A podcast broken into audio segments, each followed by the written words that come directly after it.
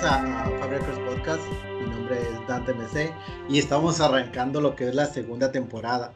Ya después de pasar por, pues, por la pandemia y, y darnos un poco de descanso para, pues, para recuperar nuestros moods y uh, alinear nuestra mente un poquito, pues vamos a retomar esto, este proyecto que inició hace tiempo.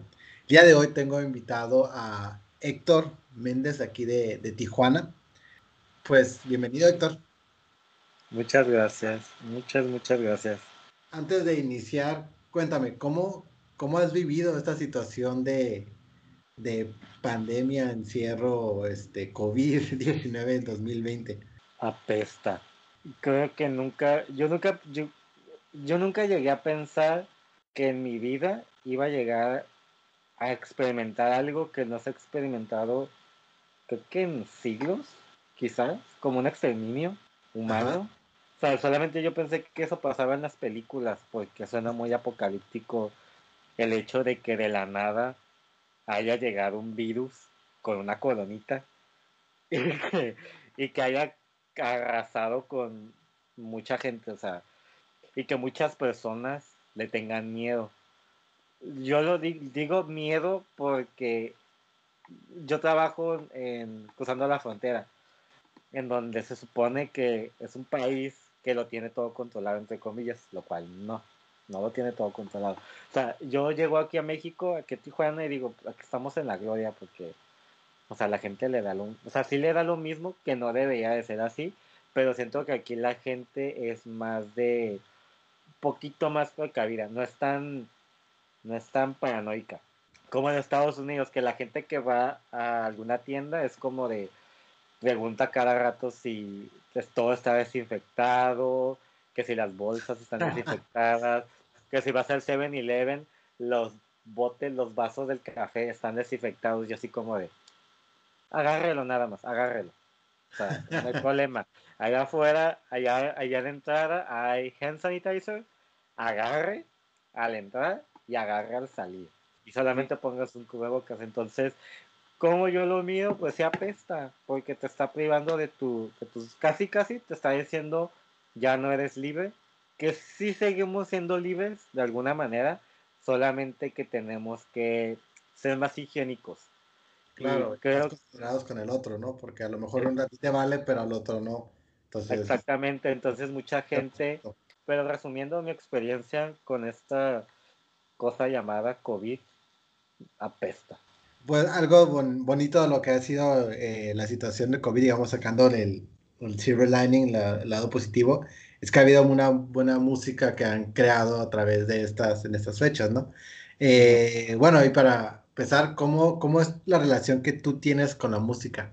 La música para mí es mi terapia, mi escaparate de lo que más odio en la sociedad es como mi, escondite. No sé si te ha pasado, pero a mí me pasa muy seguido que me pongo música y desconozco dónde estoy, con quién estoy y por dónde camino. Mucha gente se ha enojado porque traigo, o sea, siempre traigo audífonos para todos lados. Pues no para todos lados, pero usualmente cuando salgo de trabajo o voy a trabajar o hago fila para cruzar, traigo mis audífonos y mucha gente me habla y yo no escucho nada. Es porque cada que escucho música me desconecto. Yo mismo apago mi switch y es de bye con ustedes. Y me quito los audífonos y escucho los pajaritos, escucho gente renegar, hablar, carros pasando. Y es, no es nada agradable. Entonces me pongo música y es, para mí es, es antiestrés, es antidepresión, es antiansiedad. Es, o sea, sin música yo no sería nada. Y de hecho, con la música he aprendido también como a un poco a tolerar ciertos géneros, tolerar a cierta gente, respetar ciertos géneros, respetar a cierta gente escucha esos géneros. Entonces, sí, es, para mí es terapia, la música para mí es terapia y es una muy buena terapia. Es, para todos hay, hay música que la escuchas y te relaja, hay música que escuchas y te pone de buenas, hay música que, que la escuchas, te recuerda a lo que sea, Person en mi caso personas, anécdotas, este, situaciones, amores, desamores, todo, todo, va para eso. Tiene esta habilidad de conectar de una manera con ciertos recuerdos, con ciertas memorias, con ciertas este, situaciones donde parece que es un tipo soundtrack, ¿no? De, de, nuestra vida. ¿Qué tan fácil o difícil fue elegir solamente cinco? Fue difícil. Bueno, dos fue fácil. Fue fácil. Dos de cajón, sí, fue fácil. Pero otros tres dije, o sea, la pensé, miré mi Spotify. De hecho, tengo mi, le estoy viendo mi colección de discos aquí y dije, ¿cuál? ¿Cuál? ¿Cuál es más? Y dije, bueno, pues esto, supongo que esto es porque son también parte de la terapia, es parte de esa terapia que te, que te comento. Sí, fue difícil, yo pensaba otros, tenía pensado otros, pero fue más como por, por, por placer culposo, quizás. Ok. Eh, pero sí, fue, fue algo, un, fue un reto, fue más como un reto para mí escoger solo cinco, porque para mí cinco no es suficiente, serían unos cinco más para completar, para completar lo que ya que están mis discos favoritos. Pero sería de la, ajá, pero sería de la misma persona, de la misma artista, o de dos, o de tres claro, es, válido, ¿no? Para, para completar así que las horas de terapia, ¿no? Ya están las cinco, ahora faltan las otras cinco. Vamos a empezar, ¿qué tal si empezamos con el primer disco? Que es el de Rush, Tac. Y me pasó algo muy curioso con Rush porque esa es una de las bandas que yo activamente he decidido no escuchar. Como digo, este no lo voy a escuchar. ¿Por qué? Porque tiene tanto hype de todos mis conocidos, de toda la gente, todo el mundo le mama Sugar. Y para mí era como, ¿qué tal si lo escucho y no es la gran verga como todo el mundo dice que lo es?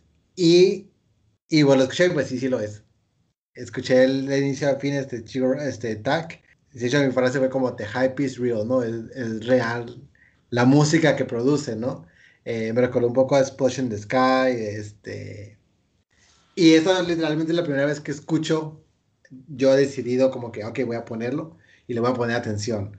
Cuéntame de TAC. TAC. Pues TAC quiere decir gracias en islandés.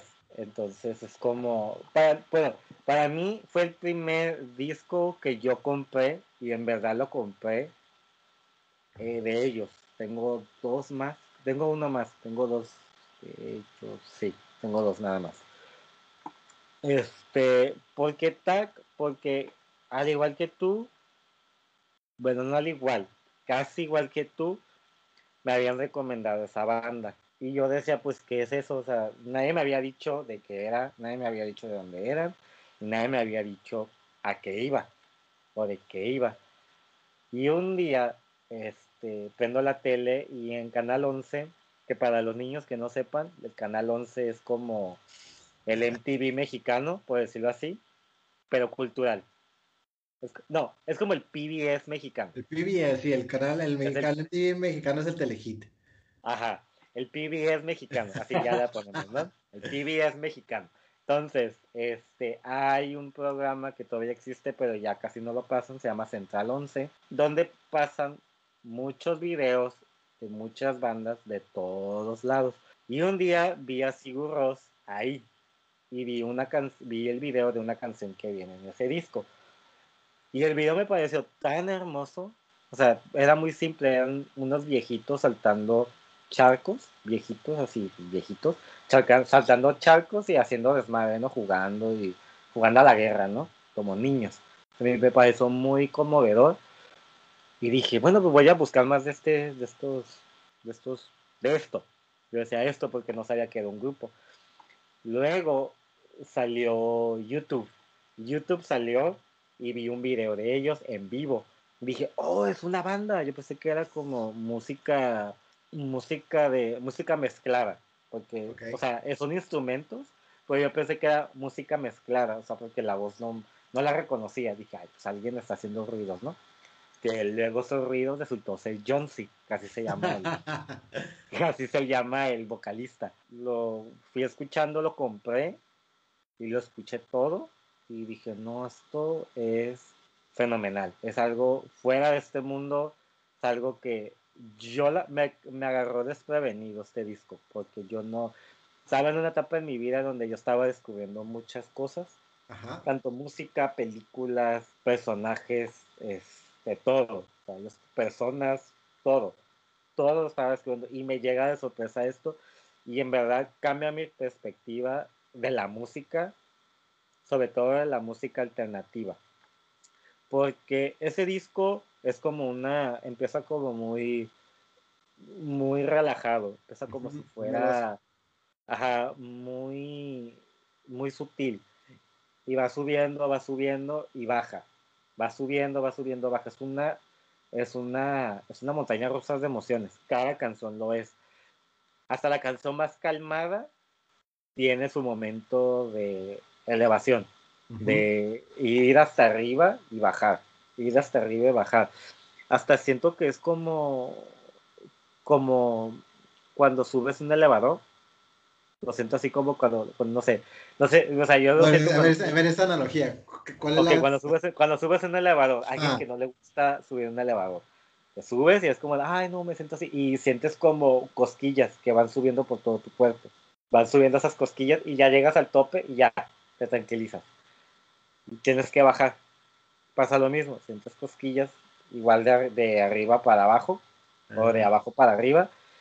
Y así siento ese disco. Hasta el arte del disco es supremo, o sea, es un niño que está en el bosque. No sé si sea como una analogía a su cultura, a la cultura islandesa, que es una cultura que no mucha gente entiende o no mucha gente lo toma en serio, pero los irlandeses son muy, lo hacemos y ya. Esto es lo que ofrecemos, si les gusta, qué bueno, si no les gusta, qué bueno. Eso es, la, eso es como que la ideología del islandés. Entonces, el hacer un disco con este tipo de, de instrumentos, trompetas, una guitarra, siendo utilizada como un cello, que jamás lo había escuchado. Creo que hace mucho vi un video de Led Zeppelin que lo estaban haciendo, no más eso sí. No sé si era Jimmy Page que lo estaba haciendo, que me pareció muy, muy extraño porque ya había visto a Sigur Rosa haciéndolo y lo veo y digo, ¿de cuándo es este video? Bueno, ¿cuál, es el, como, cuál efecto Mandela tiene esto, no? ¿O qué efecto Mandela tiene todo esto? Pero yo nunca, nunca pensé que se podía experimentar con un instrumento de tal manera que sonara rudo y sutil al mismo tiempo. Porque suena muy sutil, es un sonido muy como raspa, muy heavy, muy pesado, muy como si fuera una erupción, como si pasaras por una por un terremoto, pero hay cierta calma en esos instrumentos. Sí, y sobre todo la voz de la voz de John C, que mucha gente dice es como se escuchaba a los delfines. Y si has escuchado a los delfines, es un, son, es un sonido muy, muy, es algo muy relajante y escuchas a John C y es como, ah, me relaja. O, el tono de voz o su timbre de voz es como muy, muy único. Y siento que el venir de un lugar tan único y tener algo tan tuyo te hace te, te pone una valía más grande que a otros artistas. ¿Qué edad tenías cuando lo escuchaste? Tendría como 17, más o menos. No, sería como muy... No, no, sí como 17, 18, no sería como muy... Ni tan grande, no lo descubrí ni tan grande ni tan chico como casi llegando a la, edad adulta lo escuché. Y creo que y siento también que si lo escucha, si lo hubiera escuchado ahorita diría, ay, ruido. Pero lo escuché en un momento en donde estaba escribiendo música y digo, bueno, o sea, está esta música, voy a escucharla más. Y entre más la escuchaba, más la grababa sentido, más empatizaba con las emociones, porque es de mucha emoción. Todos los discos de Sigur Rós, pero creo que este es más, es más emotivo, es más como más hasta lo siento más patriota para ellos, para la gente irlandesa. Porque, o sea, TAC es como, es como, es gracias, es como, a lo mejor es su carta de amor, su carta de agradecimiento al mundo por aceptarlos. Y para ellos es el hacer esta música, el hacer este, eh, el conjuntar estos, estos instrumentos, todo esto, todo lo que hacen, a lo mejor para ellos es su manera de agradecerles a todos el, tomarlos en cuenta, no sé. Porque no es su primer disco, ¿no? Creo que llevaban varios. ya van como unos no, no, son, no son de sacar discos como cada año. Año, no. Pero me refiero con eso, con eso de que dices de que, de que están dando gracias, no es el primer disco que habían sacado, ¿no? Ya habían tenido antes, ¿no? Eh, está interesante eso que dices sobre la voz de John. Si una vez leí, lo dijo un artista que vamos a hablar más adelante, lo dijo Bjork, que cuando John sí canta en, en, en la cabina, no cambia las letras de lo que está diciendo, ¿no? Las, lo que canta en ese momento es lo que se queda grabado y no se sienta después a sacar la letra, ¿no? Como Bjork, a diferencia, lo que hace es que se pone a cantar y luego hace como tonadita y dice, ah, que después empieza a hacer como arreglos sobre las letras, de lo que quiere decir, o primero escribe una letra, lo que sea, ¿no? Y, ella decía que este vato, eh, lo que cantaba era lo que se quedaba como tal en, la, en las letras, ¿no? Y no sé, cuando lo estaba escuchando había obviamente los sencillos son los que más resaltan, pero por ejemplo el de Hopipolia, que literalmente implica, significa hopping into puddles, ¿no? Que como es un niño... los charcos, sí. que estás brincando cuando eres niño y que solamente pues, no te vale madre si te estás mojando los tenis o no, porque es divertido estar como esta, esta inocencia ante la ante el disfrute de las cosas sencillas de la vida, como es, no sé, brincar en un, en un charco, que, que te valía madre de niño, llegas a tu casa, te, te daban una pinche regañada, pero en el momento era de lo más disfrutable del mundo, ¿no?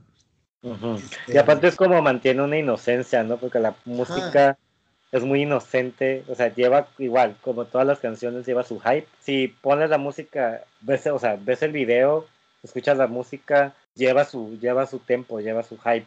Y lo hace como que en una, es muy inocente, hasta llega a ser como, hasta peca de inocente la canción es muy feliz a pesar de que toca, o sea, habla de algo tan estúpido como saltar charcos. O sea, es algo muy, es algo muy sencillo, es algo que todo el mundo ha hecho y peco, o sea, por eso te digo, peca de inocente la canción. Y por, supongo que por eso la hace, la hace buena, que es algo muy sencillo, es algo, o sea, si uno, si no, si uno no se pone a investigar lo que es Popipola, pegados es eso y ¿por qué? ¿Por qué estoy viendo esto? ¿Por qué estoy escuchando esto? Ya si lo pones en contexto y analizas bien la canción, la música, sobre todo la música, la, la letra, nunca me he puesto a analizar la letra, la verdad, pues es una de mis canciones favoritas de ellos. Pues te digo, o sea, es muy, conserva como esta emoción muy inocente, no, es, no llega a ser pretenciosa.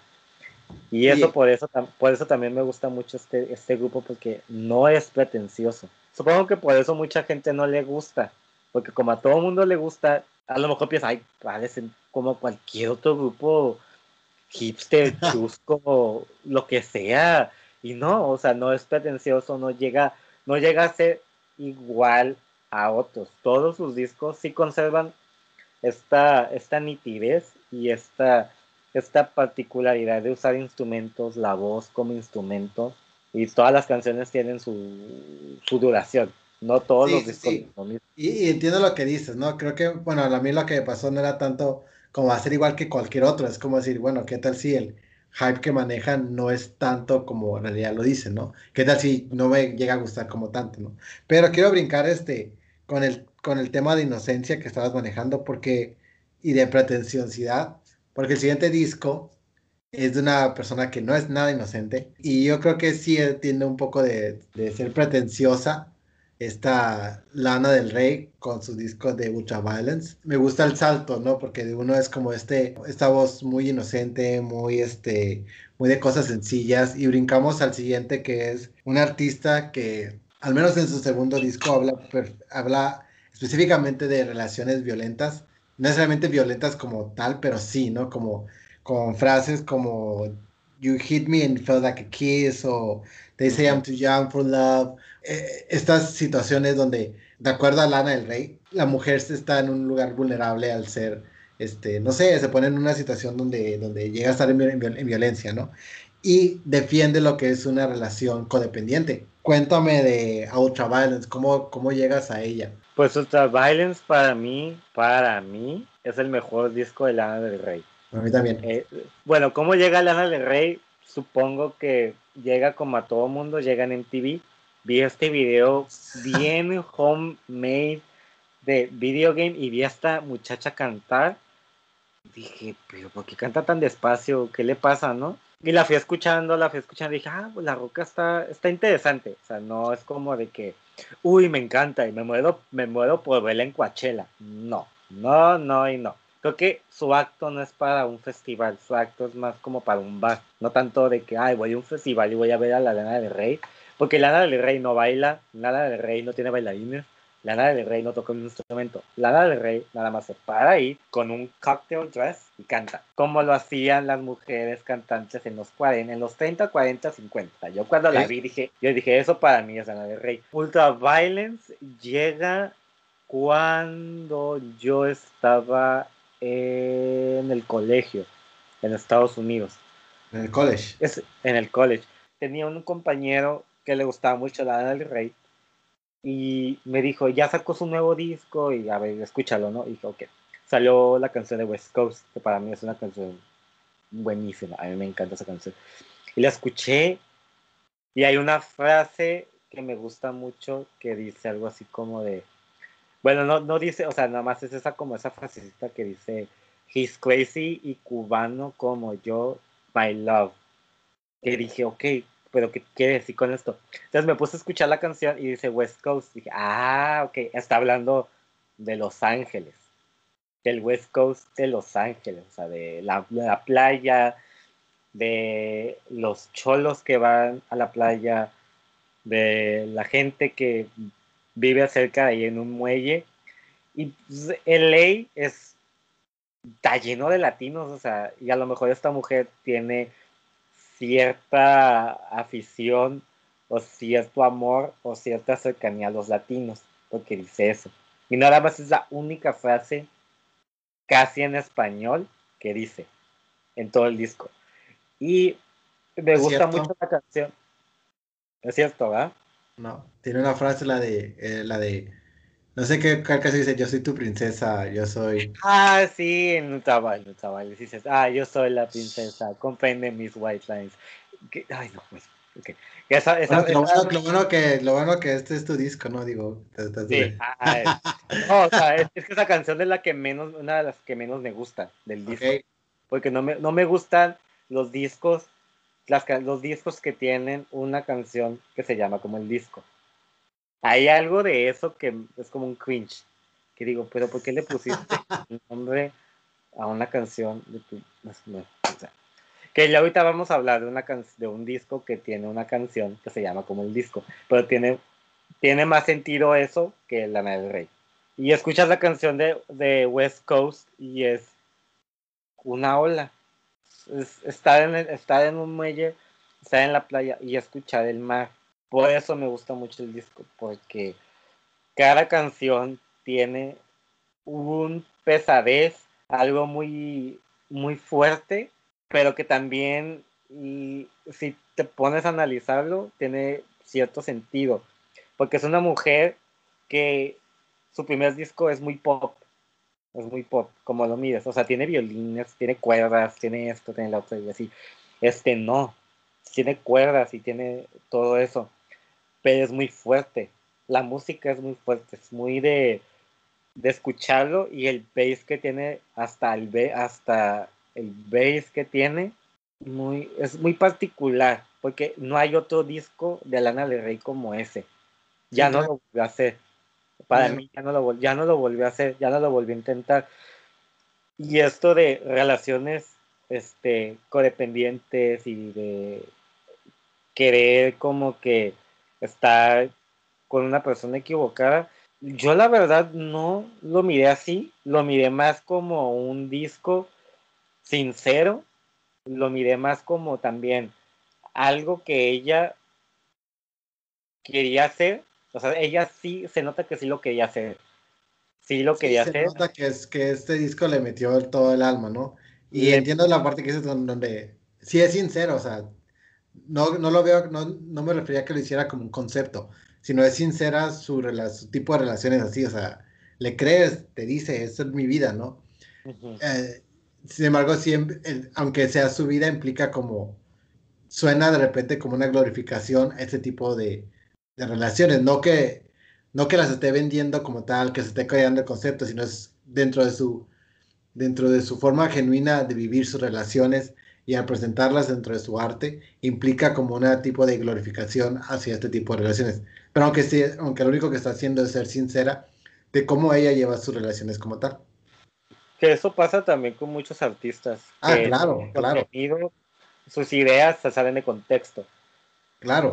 hay demasiados artistas que, no sé, un pintor que pinta, no sé, el Emiliano Zapata con la bandera gay, lo, muy, femenino. Ah. Su idea es, su idea es no, no faltarle el respeto. Para él es como un homenaje, por decirlo así, a esta, a esta figura que es un mito.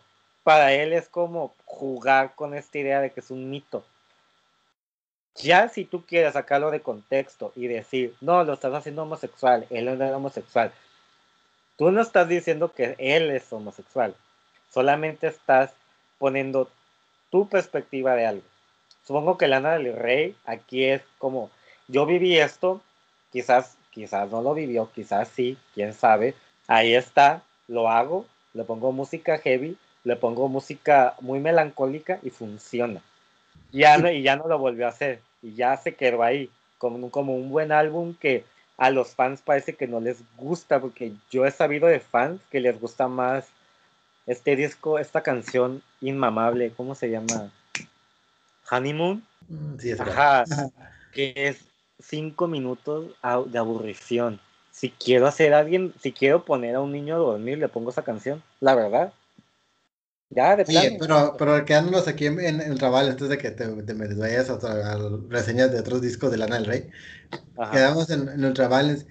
¿Cómo es o cómo te relacionas con este disco tú en lo particular? Fíjate que a mí ese disco me recuerda a otras bandas, canciones de otras bandas. Hay una canción en específico que me gusta mucho, que es como, es un viaje, para mí es como un viaje con o sin drogas. ¿Cuál? ¿Cuál canción? Se llama Money, Power and Glory. Esa canción, desde el momento en que la escucho, pienso en una canción de The Cure que se llama All Cats Are Great. Okay. Que sale, que sale en el soundtrack de la película de María Antonieta de Sofía Coppola. Sofía Coppola, sí. Este, que es al final. Y al final empieza la canción como va subiendo el tiempo, el tiempo. Y solamente cantan como unos dos minutos y lo demás es pura música. Aquí no, o sea, Lana del Rey canta y hay guitarra eléctrica, hay tempo, este, tiene de todo la canción, tiene como que una, un, un sentimiento para mí fuerte, más por la música que por la lírica. Porque la lírica, o sea, si le pones atención, ya tú le pones la atención, pero yo le pongo más atención a la música porque es algo que yo no me esperaba o yo no espero de alguien como ella. Entonces, esa canción me recuerda mucho a, a The Cure. West Coast me recuerda un poco también a, a este sueño americano o esta ideología americana de Orange County, de Los Ángeles, de la playa, sobre todo la playa en un 4 de julio. Esta canción me recuerda a eso que también tiene una canción en su disco anterior, en su disco antes de ese, que glorifica esta idea del sueño americano. Pero es un sueño americano como que más, más urbano, más rudo. Pero West Coast es como, es como esa, para mí es esa continuación de un sueño americano, pues un sueño americano llevado a lo que es California. Bueno, eso sueño californiano, ¿no? Más, más sería el sueño, californiano, la idea de, de esta California playera, de sin preocupaciones, de drogas y de la vida toda chill, cosas así, ¿no? Y sobre todo para esa gente que, que tiene este sentimiento por el estado de California, porque California, todo el mundo dice, ah, California me gusta por el sol, me gusta por el me gusta esto, esto y el otro de California y mucha gente se enfoca en eso. Entonces, para mí es ese sueño, eh, es ese significado que tiene para mí California. O es, y también esa canción llevada a eso. Y la canción que empieza el disco, ¿cómo se llama? Ah, Cruel, World.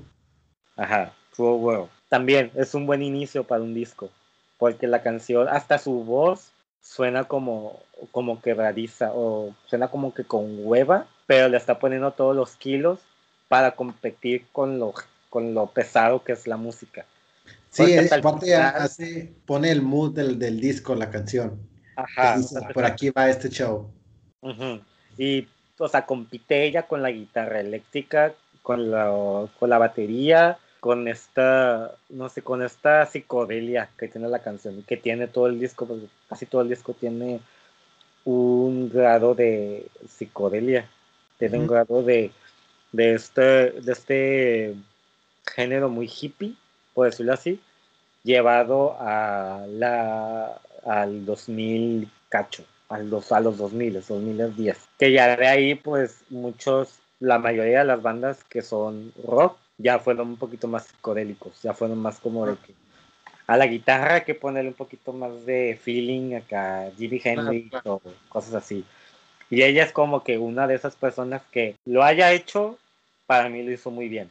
Si lo hizo mal, pues díganme qué hizo mal porque para mí es perfecto. Y todo ese disco, hasta la portada me parece muy sencilla, muy nostálgica, melancólica. Ese, como ese Estados Unidos glamuroso que también toca, que puede que vuelva, puede que no. Y ella es una de esas personas que hace, que hace esta nostalgia como más, más atractiva, sobre todo para la juventud que va descubriendo a, esta chica, ¿no? Que ya está llena de botox y viene aquí a Valle de Guadalupe a tomar vino. bueno, y pasando al tercer disco, que es el de, el de Wash Out Mr. Mellow. Este es un poco más reciente, ¿no? Creo que es del 2017, 2016. Y también es un, uno de los grupos que nunca había escuchado, no, no sabía que existían para empezar. Lo que se me hizo muy interesante, bueno, esto ya es como más de, entre comillas, folclore de Tijuana, pero cuando lo escuché, sentí, y creo que tiene que ver con el hecho de que estamos en pandemia, sentí que estaba en la mija. Dije, este disco es un disco que tocarían en la mija y que la gente que va a la mija sabría de qué los hipsters de Tijuana les gusta, estoy seguro. Y me gustó mucho lo que decían las tipo confesiones entre canciones. Es un disco muy corto en realidad. Cuéntame de Mr. Mellow. Pues Mr. Mellow para mí llegó en un momento de mi vida en donde yo me acababa de descubrir a mí mismo. Pues así ya era como que lo último. Ya era de... ¿Qué sentido descubrirte a ti mismo? Descubrirme a mí mismo, conocerme. Conocer hasta dónde llega, hasta dónde yo como persona, como hombre y como ser humano puedo llegar. Mi límite, puedo decirlo así. Entonces llega este disco. El título te, dice, lo dice Mr. Mellow. Habla mucho de depresión, habla mucho de ansiedad, habla mucho de estar solo, de vivir solo, monotonía, habla de monotonía. Fíjate, Washed Out llegó a mi vida cuando yo estaba solo cuando yo, yo me fui a vivir en San Francisco unos meses y yo no tenía nadie, o sea, yo llegué sin conocer la ciudad, sin conocer nada, o sea, yo llegué y... O sea, yo llegué y dije, ¿y ahora qué? O sea, me, fui a un hostal, me quedé sentado y dije, pues ahora qué hago, ahora qué, o sea, me fui por la escuela, ¿no? Y me acuerdo que una amiga del colegio me dijo, bájate la aplicación de Pandora. Yo pensé que estaba hablando del grupo Pandora, dije, ah.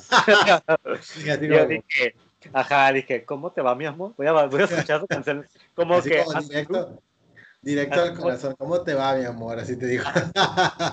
Así como que, dime, que, cuéntame. yo, yo, pensé que iba a escuchar esa canción dando el ¿no? acá aleatoriamente. Dije, no, no, no, no, no. What's the tea, honey? What's the tea? what's, the, what's the tea? Honey llega este grupo, no sé cómo llega, y llega un EP, creo que se llaman EP, que son como que es un disco muy corto. Ese disco oh, un extended play, Simón. Ajá, extended play. Entonces, ya lo escuché y hay una canción que se llama It Feels All Around. Creo que así se llama la canción. Que para mí, igual que Lana del Rey, que la de West Coast, es olas. Y olas y olas y olas. Empecé a escuchar ese disco y le perdí el rastro a Washed. O sea, mm, continué con mi vida. Me busqué trabajos y todo eso. Continué con mi vida y llegaste este disco en un momento en donde yo ya me estaba descubriendo, ya estaba entre comillas cerrando ciclos, que eso, esa fase de cerrar ciclos es como de, ay, bueno. La mejor fase de todas. No, sobre todo ahorita en pandemia, cerrar ciclos. Entonces llega, o sea, llega ese disco, lo escucho. Primero llega la canción es, uh, se llama How to Say Goodbye, que es el sencillo, de ese, es el primer sencillo de ese disco y creo que es el único sencillo que tiene. Y la escuché y me gustó mucho el ritmo. Tiene un ritmo muy suave, muy de swag. Tiene un swag esa canción. Y me puse a escuchar la letra y hay una una frase que dice I don't know where I'm at right now. Algo así dice la frase.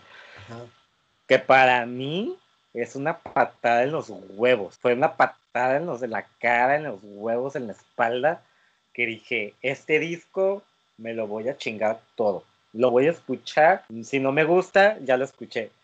Fíjate que este disco lo he escuchado más de 10 veces. Cada vez que lo escucho le encuentro más sentido, tanto a mi vida como al disco, como al mensaje. Porque el disco te habla de, ok, hay una, hay una canción, no me acuerdo cómo, no me acuerdo cómo se llama, pero está hablando una chica que dice, me levanto, me veo en el espejo y digo, ok, voy a estar bien, voy a trabajar, todo va a estar bien y si no sale nada, continúo. Y eso es como el, el prep talk que creo que todo mundo que ha pasado por depresión tiene, que, tiene que decir para salir de tu casa y enfrentar a la gente carengue que te vas a encontrar. Situaciones carengues, comentarios, todo eso. Y este disco para mí es como una carta al lector depresivo, al lector ansioso, al lector que de alguna manera ha sobrevivido tanto, desamores, pérdidas, eh, malas decisiones, todo. Es como un es como un abrir de un libro y es un cerrar de un libro. Como cuando, cuando te encuentras con un buen libro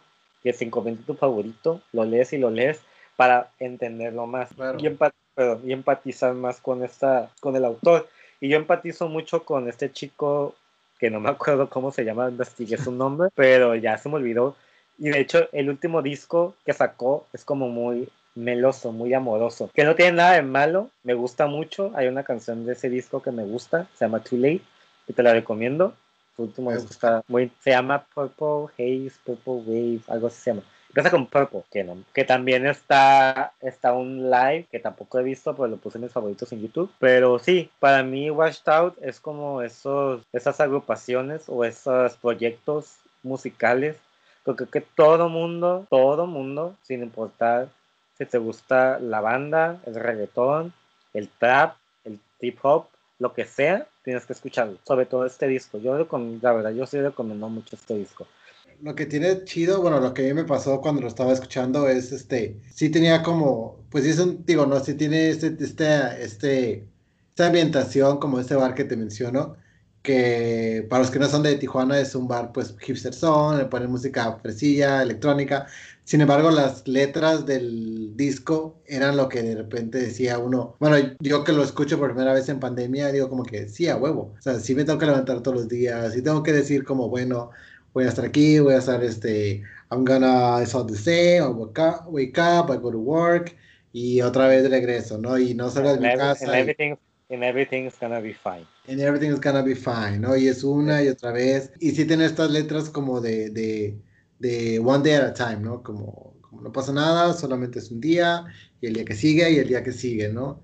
Eh, y entiendo como esa sensación de cuando uno, cuando uno está en esos momentos de ansiedad, de depresión, y que encuentras a un artista, ya sea un libro, una película, una serie, un cantante, un disco, lo que sea, que puede reflejar esa parte, creo que ahí es donde el arte hace su función, donde es como que, ah, este güey me entiende, esta morra no entiende, esto sabe lo que me está pasando, me están reflejando y aunque no es una ayuda como de tal, eh, ¿cómo dice? Directa, de manera indirecta me está sirviendo para yo sobrellevar esta situación, ¿no? Sí, y además, o sea, lo toma, toma esta, este tema muy sensible que es la depresión, pero con música agradable, con música Que, que, es como hasta suena frívolo, pero no es frívolo, porque Washed Out tiene música alegre, es música alegre, es música electrónica, es música alternativa, alegre. Y usualmente cuando alguien habla de, de, cosas depresivas, quiere hacerlo muy triste. Y así pasa con muchos artistas que quieren contar su, su, versión de su vida o esta parte de su vida de una manera triste. Pues, ok, funciona a veces, no siempre, pero él, él hace que funcione y hace que al menos yo empatice con eso, que me sienta reflejado. Porque si fuera, si fuera otra cosa, pasarías a percibir y diría, ¿qué le pasó a Watchtower? No es el Watchtower que yo descubrí en el 2014, o sea, no es ese, es ese mismo grupo. Y de hecho, a mí me gustaría que esta persona viniera a Tijuana, porque, o sea, ya vino este Aero Pink, ya ha venido esta Pitches, ya ha venido muchos grupos que son únicos, son como muy únicos, tienen este, a lo mejor tienen lo mismo de otras personas, pero hay algo que los hace únicos. Siento que Washed Out, como lo veas, si, lo si escuchas otro grupo, dices, no, es que Washed Out para es lo máximo y no va a haber otro. Y ahí se va a quedar. Sí, me lo imagino viniendo en realidad. Eh, empieza, hay que empezar a hacer el change.org para que vengan, ¿no? ¿O qué se hace con el nuevo? Ah, el change.org ya hace como una encuesta, ¿no? Que hay que venga, que venga Washed Out, ¿no? Y que de hecho, o sea, me extraña que no haya venido ni siquiera aquí a San Diego. Me extraña mucho. ¿No vino hace poco? Recuerdo ver el nombre, porque recuerdo el nombre, pero... No, si vino no me di cuenta. si vino no me di cuenta. Así, hashtag. hashtag being, washed out. Oye, eh, me gusta esa parte que dices de, la, de, las, de esos artistas que parecen similares, pero que en realidad tienen una, un aspecto único que los convierte en, en, los que son, ¿no? Que les hace que resalten. Y yo creo que el siguiente artista, sí, lo que más se resalta de ella es que es única y que yo creo que no tiene que intentar hacer nada porque para ella lo que hace es normal, mientras que para otros decimos, güey, ¿qué vergas está haciendo esta morra? Para ella es como, sé si tomara un café, ¿no? Y obviamente estoy hablando de Bjork y de su disco Vespertine, que es su cuarto disco Bjork es mi artista favorita de toda la vida. Este disco lo que tiene es este. Creo que es de los discos que menos escucho de ella porque es muy íntimo. Es muy íntimo, es muy introspectivo, es muy minimalista. Es una Bjork enamorada. Es una Bjork este, siendo ella en un momento íntimo. Pues incluso lo grabó ella sola, ¿no? Con su laptop. Cuéntame de Vespertine. Vespertine llegó a mi vida, llegó a mi vida muy tarde. Bueno, no tan tarde, llegó, o sea, Vespertine desde 2000, 2001. Lo descubrí como el 2006. No, que no es, no es, tan, no es tan tarde. Sí, es íntimo es muy, es muy ella, es muy minimalista. Y siento que por ser minimalista lo hace bueno y lo hace único. Si lo escuchas ahorita, le encuentras sonidos sí. que ya están, o sonidos que dices, ¿cómo lo habrá hecho? No había escuchado esto. El hecho de agarrar como esta arena o sal y usarla como instrumento, agarrar un micrófono, ponértelo aquí en, en la mano y así frotarlo Botarlo en el pelo. Botarlo en el pelo, en el cuerpo, en, en el pecho, en la espalda, en todos lados. Y hablar de una relación sexual, de una atracción sexual. Y también darle una carta de amor a un hombre de una manera tan sexy, sin ser vulgar, para mí es único. O sea, no hay, no hay creo que todos los discos de Björk tienen algo, tienen un algo, no muchos, tienen un algo. Y este disco para mí es un disco sensual, es un disco elegante, hasta, hasta la portada me parece elegante, el arte del disco me parece muy elegante, las letras son muy, muy, muy sofisticadas, no es un disco para cualquiera, al menos para mí, para mí no es un disco para cualquiera, para mí este es un disco que me recuerda mucho a, no me recuerda al hielo, me recuerda, porque, o sea, tiene elementos de hielo, tiene elementos muy fríos. incluso, usa el hielo como instrumento musical. Ajá, entonces hace como que, hace como que el frío sea, sea sexy.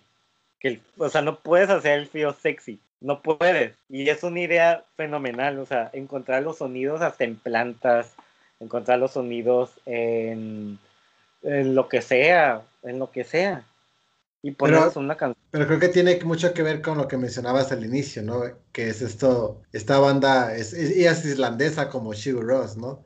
Entonces también tiene como este acercamiento a la naturaleza, a, la vida salvaje de allá, a esa folclore que es muy, como dices, ¿no? Les gusta que chido y si no les gusta que chido también. Y creo que aquí empieza ella a experimentar de una manera donde dice, ya no me importa el, conocimiento comercial, ¿no? Me importa crear lo que tengo que hacer, ¿no? Porque sus primeros discos, los primeros dos, fueron muy exitosos comercialmente y luego ya empezó a jugar con, ¿no? Con, con, si fuera exitoso, si era mi arte, pero ahora quiero experimentar más, ¿no?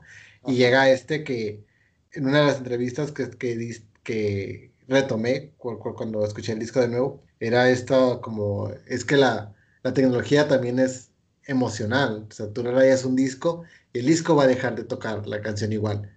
Entonces, quieras o no, ahí estás dañando a la tecnología, por lo tanto se está representando de una manera distinta, ¿no? Y por eso creo que juega con estos sonidos, con esta laptop y empieza a ver este, este, pues sí, este juego y, acercarlo, eh, tener ese acercamiento con el lado sexual como tal y hacerlo como no, como dices, no, no vulgar, sino como un susurro en el oído, pero sexualmente. Que, que, excita. solamente creo que ella lo pudo haber hecho. Sí, claro, y además cuando ella sale de gira, no sale de gira a cualquier lugar, tiene que ser lugares muy específicos. Porque si escuchas, por ejemplo, si escuchas el disco y lo pones en tu laptop, no vas a escuchar lo mismo que si te pones unos audífonos. no, lo vas a, no lo vas a disfrutar igual.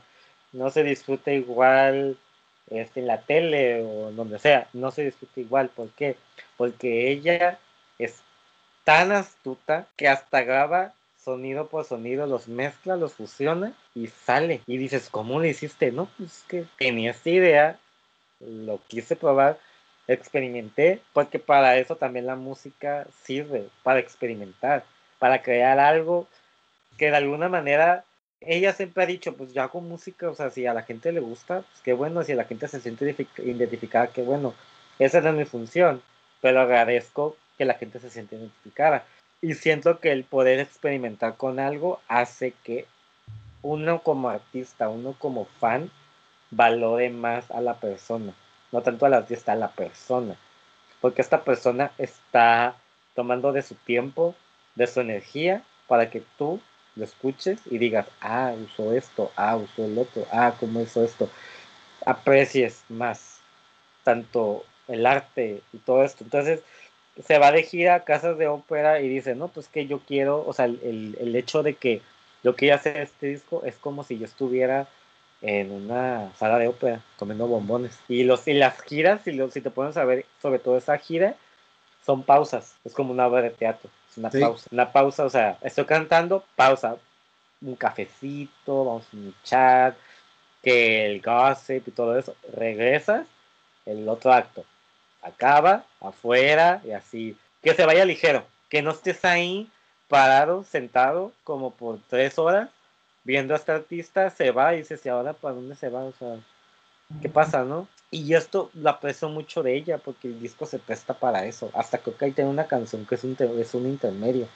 Que, se llama, que se llama Frosty. Es la peor canción que he escuchado de ella, la verdad, no me gusta. Es lo hielo. digo. Es hielo. Lo digo. Yo sé, pero lo, es hielo. lo sé. Cursora a Aurora. Sí, no importa. No, no importa. No, no, no, no, no, no. Frosty se llama el muñeco de hielo. Nada oh más. no. Nada más. No. Nada. Ay, contigo.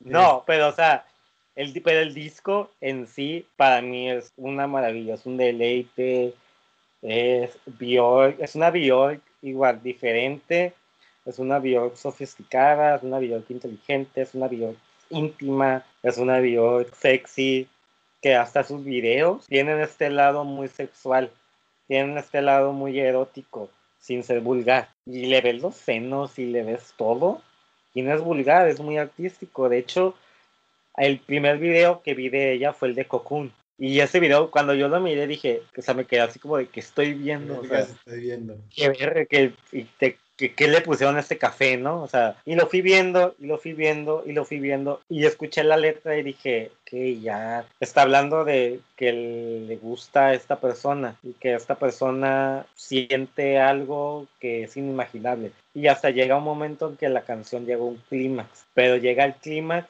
y la, y la música sigue igual, sigue igual, sigue igual, solamente cambia su voz, porque está llegando a esta, a esta emoción casi orgásmica y acaba la canción, o sea, porque es como, es como un, es como una relación sexual, entre comillas. acaba la canción y en el video ella se va, o sea, se convierte en un capullo y se va. ¿Para qué? Una metamorfosis, quién sabe. Este, el video lo hizo esta mujer que ya falleció, la que se llama Iko Ishoka, la que hizo el vestuario para la película de Bram Stoker, Drácula, donde sale Winona Ryder. Y el, ella hizo ese video, entonces, este, para mí, o sea, híjole. Oye, y, y, tomando en cuenta todo esto que mencionas de, de Vespertine y cómo uh, Björk juega con estos toques tanto de descubrimiento, de experimentar, de hacer este, música sexual sin ser vulgar, ¿cuál es tu relación con Vespertine? Es un disco que escucho cuando quiero pensar, cuando quiero concentrarme, cuando quiero este, escapar, escapar, no tanto como Out o como Sigur pero más escapar eh, en el sentido de, de que quiero, ah, como quiero relajarme, quiero relajarme. Es un disco tan calmado, tan chill, no es pesado, no es rudo como su disco anterior, porque el, disco anterior es muy rudo. Tiene, Elementos, tiene elementos muy industriales, muy severos, y este es como, como caer a, una, a un colchón lleno de, de plumas o un colchón esos que se sumen así y que bajen y bajen y bajen y bajen y a ver a dónde te lleva, porque este disco es un viaje.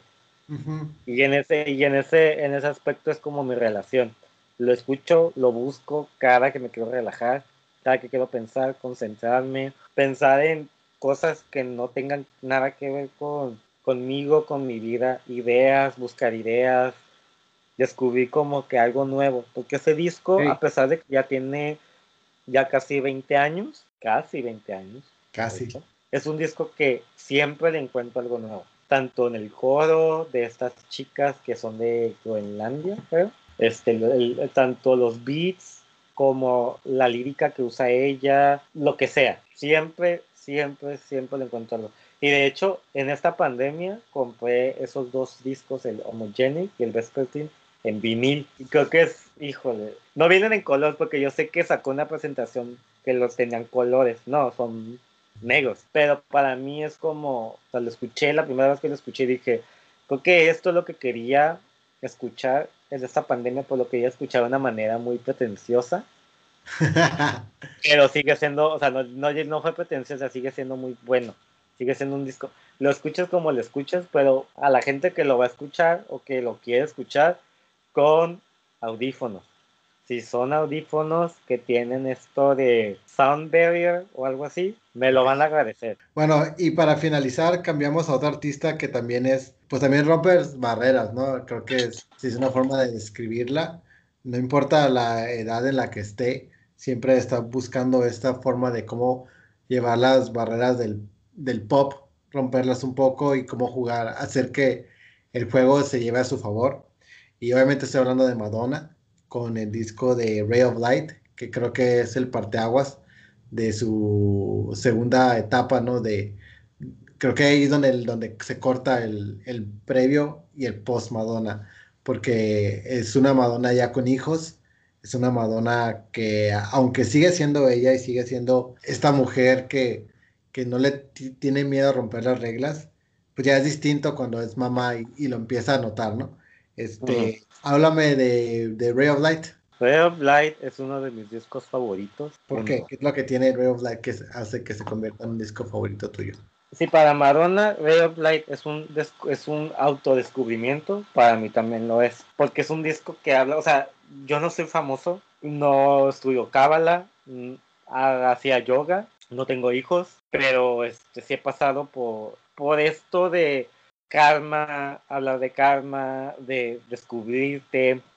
Cuando yo lo escuché la primera vez, para mí era un disco de pop, un disco electrónico que tenía buenos beats. Y yo decía, este disco está bueno, lo voy a seguir escuchando. Como me fui creciendo, le encontré más sentido. Le encontré más sentido tanto a su descubrimiento musical, los sonidos del momento, porque son sonidos del momento. Es muy 97 ese disco, muy electrónico, muy tree hop. Para mí esa es la Madonna alternativa. O sea, los demás discos, sí, descubrimientos, sí, jazz y todo eso. Para mí esto es como una Madonna muy alternativa. Y llega en un momento en el que la gente, o sea, ya, ya no la, ya, ¿qué va a hacer? Ahora, ¿qué va a hacer esta ruca? O sea, ¿qué? Y llega con eso, les, se las mete dobladas así, con así, fisting, machín. Y eso para mí es sublime en un artista. Y siento que ese disco para mí es el mejor por eso, porque es una, es una, viene de alguien que lo ha pasado por todo, se está descubriendo y dice, ok, los voy a poner esto. Estoy hablando desde mi corazón. Yo soy una persona que me ven como frívola, me ven como, como una perra, me ven como muy autoritaria, sí, pero también tengo un corazón, soy una persona. Y si te pones a escuchar todo el disco, habla de agua, habla de la fama, habla de lo rápido que es la tecnología y lo lentos que también somos como personas.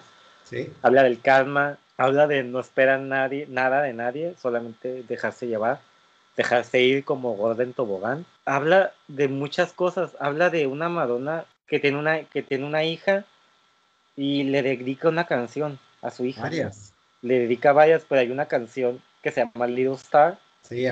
Para ella, para su hija. Habla Sí. de la pérdida, habla de la pérdida de su mamá, de cómo la pérdida de su mamá acabó en el momento en que tuvo a su hija. Ahí acabó y empezó una Madonna nueva. Entonces, ciertos aspectos de mi vida también es como un terminar y un empezar de. Y este disco resume todo lo que yo aprecio de ella. Lo aprecio, aprecio que haya llegado a mi vida, aprecio que haya, que me haya, tanto como Bjork y ella, siempre mm, me van a sorprender. Hagan lo que hagan, me van a sorprender. Van a seguir siendo lo mismo para mí. Aprecio tanto de Bjork como de ella el hecho de que ahí, ahí han estado con su música, no como personas, como música, como artistas, como modelos a seguir. Y si a mí me dijeran cuál es tu modelo a seguir, Bjork y Madonna son perfectos, porque son personas empáticas, son personas que también sufren, que también han pasado por decepciones amorosas, que lo hablan, pero no lo hablan de una manera muy directa. Es una metáfora. metáfora. Entonces, siento que Ray of Light es un disco que no pasa de moda. No pasa de moda. O sea, ese disco llegó para quedarse. Lo hizo en el momento exacto, en, un- en una etapa de su vida que creo que cualquier persona que llegue a los 30 debe de escuchar ese disco, la verdad. Y, Porque yo y lo, lo, lo lo- perdón, lo volví a escuchar cuando yo llegué a mis 30. Este, pasaron muchas cosas, o sea, ese año pasaron muchas cosas. Y escuché ese disco, sobre todo esta canción que se llama The Power of Goodbye. Y hay una canción que le sigue que se llama To Have and Not To Hold, que es tener algo, no lo, o sea, lo tienes que dejar ir, déjalo ir. Y The Power of Goodbye es como una carta al, al, adiós, o sea, una carta a decir adiós a lo que sea, tanto a tu trabajo, tanto a tus amores, tanto a tus amigos, tanto a una relación tóxica, lo que sea. Es como una, es un disco que, que sí tiene muchos significados muy, muy profundos para mí, y supongo que para un verdadero fan de Madonna, ese disco es fundamental, es como Sí, sí, sí, mayor, claro. mayor Sí, y justo te iba a preguntar este, cuál era tu, tu relación con este disco, pero creo que lo acabas de contestar. Como... y aunque dentro de ella misma es un renacer, como cuando los fans escuchan a- por lo general este disco, implica eso también, ¿no? Como, ah, justamente llega en el momento donde uno también está en esa transición de renacer o, o de volver a encontrar o de cerrar o de... Creo que como muchos no lo esperaban también, como dices, no, de Madonna no esperaban que hiciera algo así. Y cuando lo hace, también tiene este estoque donde si lo escuchas después, también le vas a ir encontrando cosas nuevas. Porque Ujú. también tiene ese, ese no sé qué que tienen los grandes discos, ¿no? Que es- Ajá. a escuchar dices, ay, eso no le había puesto atención aquí, ay, porque a mí me pasó eso, es, es uno de mis discos favoritos de Madonna, no diría que es el favorito, pero es uno de mis discos favoritos, y también esta vez que lo volví a, que lo voy a es- a escuchar previo a, la- a nuestra conversación, le encontré varias cosas que dije, ay, mira, no había puesto atención en esto, no había puesto atención en esto otro, ¿no? Y este es, este disco creo que para mí fue el, de mi, de mi lista, fue el número 7, entonces lo tuve que quitar porque no llegas a los 5, lo siento. No. y, Mm, no llegas al mm. 5, lo siento. no pasaste. Yo, Y- yo siento, yo siento mucho que no me guste Frosty, así que pues, estamos a mano. Exacto. Eh, y sí, o sea, sí tiene este toque muy chido de, de, de descubrir cosas nuevas y de que las letras sí llegan a ser un, a un nivel de profundidad porque puedes empatizar con lo que te está diciendo, ¿no? Sí, aparte, este, las canciones tienen unos beats muy psicodélicos que ella dice, sí, es como música, música de drogas sin tomar drogas. Y sí, o sea, son, son instrumentos que difícilmente piensas en Madonna cuando escuchas eso. Y lo tienes que escuchar de su voz o tienes que escuchar su voz cuando viene una guitarra eléctrica o cuando viene este beat muy, muy de, usar un sintetizador o de empezar como con unos, con unos tambores como en Frozen. Que la canción, esa, la canción de Frozen es una de mis canciones favoritas de Madonna. De hecho, la vez que la fui a ver, la cantó a capela y dije, no, como, oh, la cantó. Es una canción que, que, si llega, o sea, te llega. Lo escuchas y te llega. Los ritmos son muy, hasta llegan a ser un, un tanto góticos, pero no gótico de industrial, gótico de oscuro. Porque está hablando de, de algo que, pues estás congelado, o sea, estás como que tu manera de pensar tiene que volar, tienes que dejar ir muchas cosas, o sea, tienes que dejar tus prejuicios, tienes que seguir adelante. Y esta idea de, de, usar el karma como un, como un ejemplo, como un elemento clave en, este, en un disco, o sea, creo que no cualquier, no cualquier persona llega a comprender lo que, lo que es karma, lo que en verdad llega a, a el significado de esa, de esa palabra, porque mucha gente dice, ay, te caíste, ay, calma. No, Calma no es eso, eso es descuido. Calma es algo más fuerte, algo casi sobrenatural. Es algo que no lo puedes controlar. Algo que llega, pasa, déjalo pasar. Ya está ahí, no le vadas. Ya llegó, llegó para quedarse, se va a ir. Entonces, Oye, Héctor, este, gracias por, por aceptar la ah, ya se acabó. Por venir. Antes de cerrar, una pregunta. Este, ¿Qué estás escuchando actualmente? Ahorita estoy escuchando mucho a Alanis Morissette. Estoy escuchando mucho a esta chica que se llama. Ay, a ver, Spotify. he escuchado mucho a Nirvana, he escuchado mucho, o igual a Madonna, he escuchado mucho a Juan Gabriel, Kate Bush. Kate Bush, de hecho, iba a incluir un disco de Kate Bush, pero dije, no. No llegó. No llegó, o sea, sí, o sea, Kate Bush me encanta, pero o es esa o es otra persona, entonces es que Kate Bush la acabo de descubrir, no tiene mucho que la, que la tiene como dos años, tiene como dos años. Se llama Jessie Ware, Ware, W-A-R-E. Oh, Jessie Ware. Jessie Ware. se la recomiendo, me gusta mucho. Es, es uno de mis discos de la pandemia. Ajá. Creo que son mis favoritos de este año. ¿Cómo se llama? Se llama What's Your Pleasure. What's Your Pleasure, de hecho, sí.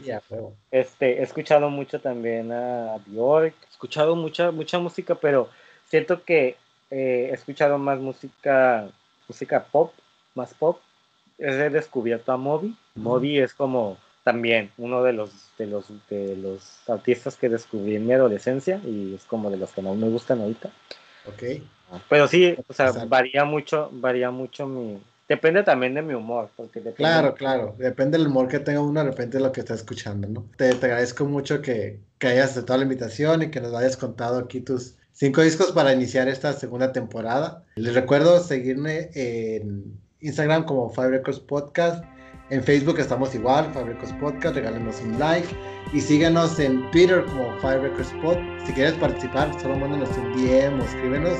Y con gusto aquí agendamos y escuchamos tus cinco discos, álbumes artistas. Y bueno, soy Dante MC. Y gracias, Héctor.